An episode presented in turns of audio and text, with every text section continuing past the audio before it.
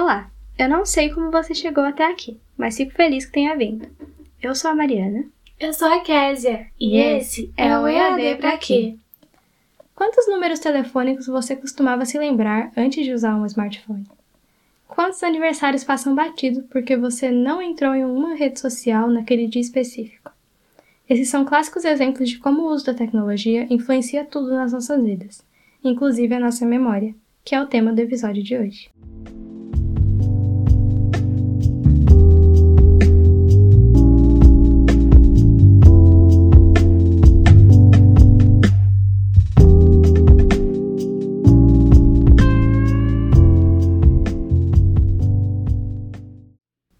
Antes de entrarmos no assunto de hoje, vamos comentar o desafio da semana passada.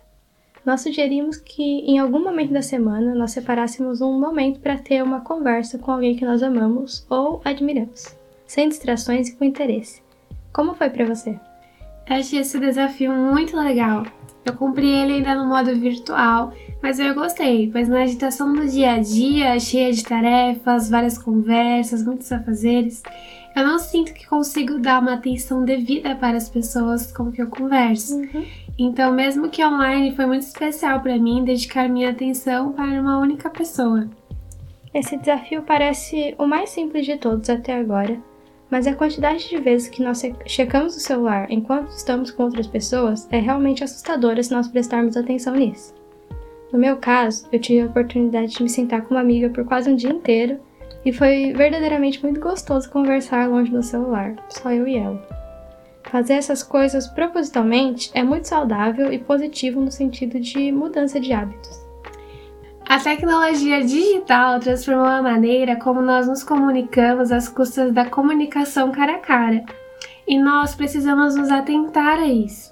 Como diz a psicóloga Susan Pinker em seu livro O Efeito da Aldeia, abre aspas, em um breve período evolutivo, mudamos de primatas que viviam em grupo, capazes de ler cada gesto e intenção um do outro, para uma espécie solitária, cada um preocupado com a própria tela. Fecha aspas.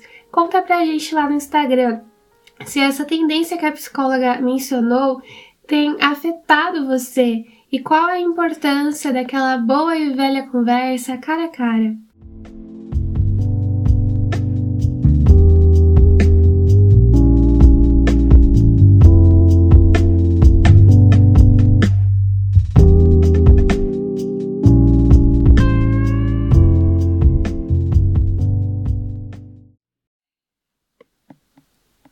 Nós podemos tratar memória como um aprendizado a longo prazo que é armazenado e pode ser recuperado na nossa mente, como falamos em episódios passados. Sim, a memória é o que nos permite desfrutar de uma experiência e reproduzi-la novamente para renovar o prazer. Em boa parte, você é aquilo que você se lembra. Sem a memória, cada momento seria novo, cada pessoa seria desconhecida, cada língua seria estrangeira e cada tarefa seria um novo desafio, como andar de bicicleta.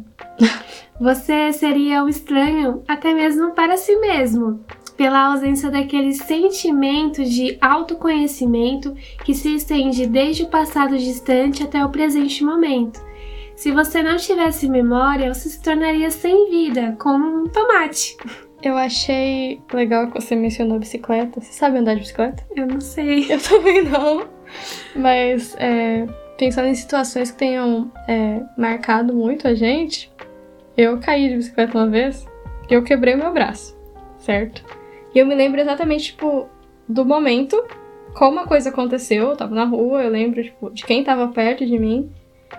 Mas eu fiquei com, tipo, o braço imobilizado pelos próximos pelo próximo mês inteiro e eu não tenho memórias é, fixas uhum. de nenhum momento, tipo, desse mês que eu sei que eu passei é, sem poder movimentar o braço é, direito. E isso me faz pensar que as coisas que ficam na nossa memória, mesmo sendo lembranças distantes, elas são momentos muito surpreendentes ou momentos em que, sei lá, você passa vergonha em algum lugar, coisas assim que realmente podem ser destacadas, tipo. Sim da nossa rotina, porque a gente lida com muita coisa durante o dia, né?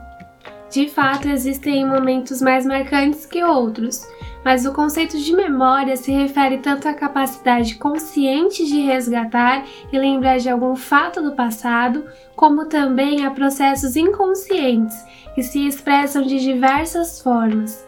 Há casos de habilidades ou conhecimentos que são executados de forma automática. É uma ótima exemplificação disso está no nosso próprio corpo, quando nós tocamos um instrumento musical, por exemplo. Os nossos músculos também detêm uma memória que decora esses padrões de movimentos, sejam acordes ou notas, né? Sim, há, há, um modelo de memória em três estágios sugerido por Atkinson Schifrin, acho que é assim, que consiste em codificação, armazenamento e recuperação. Ele sugere que nós registremos memórias sensoriais fugazes, algumas das quais são processadas em memória de curto prazo de tempo real, das quais uma pequena fração é codificada para a memória de longo prazo e possivelmente para a recuperação posterior. Então, o que acontece é, basicamente, nós experimentamos algo e durante essa experiência nós guardamos apenas uma fração do acontecido para o futuro. É, isso acontece muito comigo quando eu estou provando comidas diferentes eu não necessariamente me lembro do gosto das coisas que eu provei e não gostei. Mas eu tenho uma lembrança distante de que eu não gostaria de, de repetir aquilo que eu já comi. Então, por exemplo, uma vez eu fui na sorveteria e eu comi sorvete de banana. Foi uma experiência péssima, eu achei que eu ia gostar, não funcionou. E eu sei que, tipo, o gosto ele não me vem aos sentidos quando eu penso em sorvete de banana, mas eu sei que eu não gostaria de provar sorvete de banana outra vez para tentar ver se realmente é aquilo que eu pensei, sabe? Então. Isso, algumas sensações ficam conosco para a memória de longo prazo. Mas pesquisadores da memória contemporâneos observam que também registramos algumas informações automaticamente, ignorando as duas primeiras fases. Eles preferem o termo memória de trabalho em vez da memória de curto prazo para enfatizar o processamento ativo da segunda fase. É bom ressaltar que a memória foi o que permitiu amar e reconhecer a si mesma, além da memória do gosto do sorvete que ficou arquivada, né? Por exemplo. Que foi péssimo. É, existem áreas específicas do nosso corpo que são afetadas pelo uso constante da tecnologia. Né? É verdade, o hipocampo desempenha um papel proeminente na memória de longo prazo.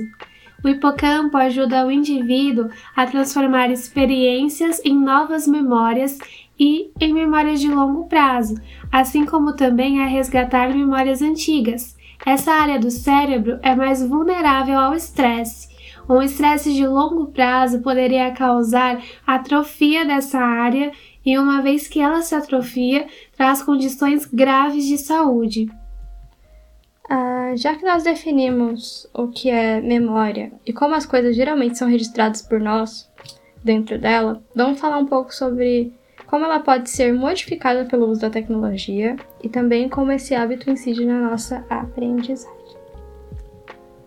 Existe um termo denominado de efeito Google, para descrever a influência da internet na memorização.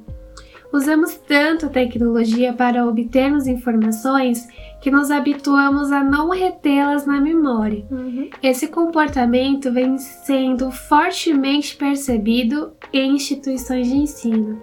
É engraçado pensar que no final do ano muito rola daquele meme de pessoas em formaturas com cartazes agradecendo ao Google ou é a sites como Wikipedia para é, é, dizer que foi assim que eles se formaram, assim que fizeram os trabalhos de escola. Então é uma coisa realmente bem evidente. Né? Sim, muitos alunos já não recorrem à biblioteca como antes e dão pouca importância à memorização, o que pode comprometer processos de aprendizagem.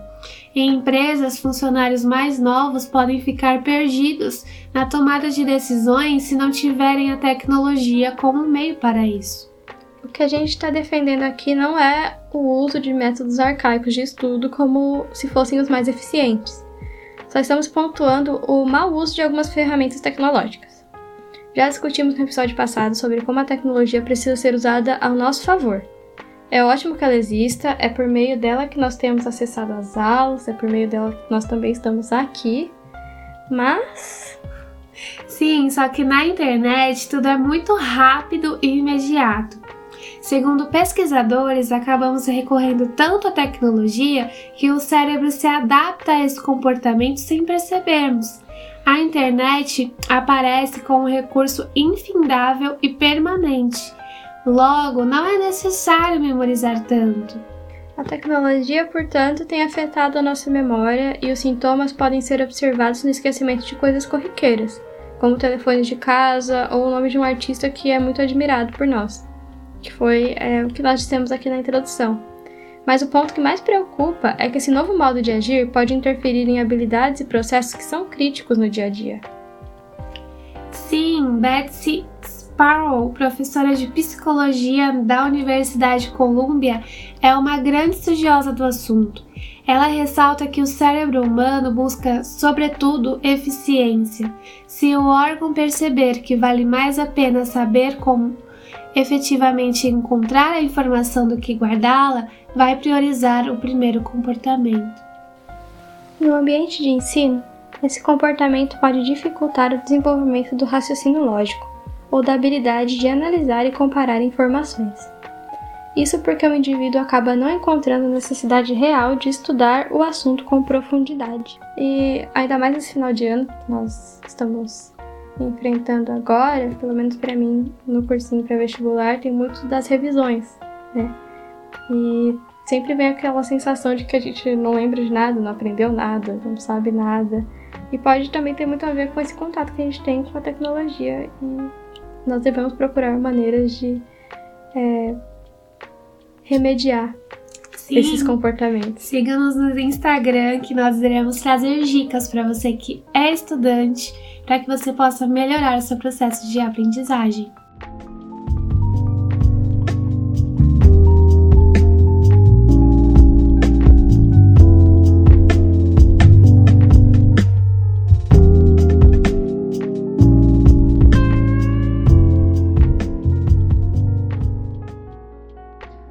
Encerrar, vamos elencar algumas dicas que auxiliam no fortalecimento da memória.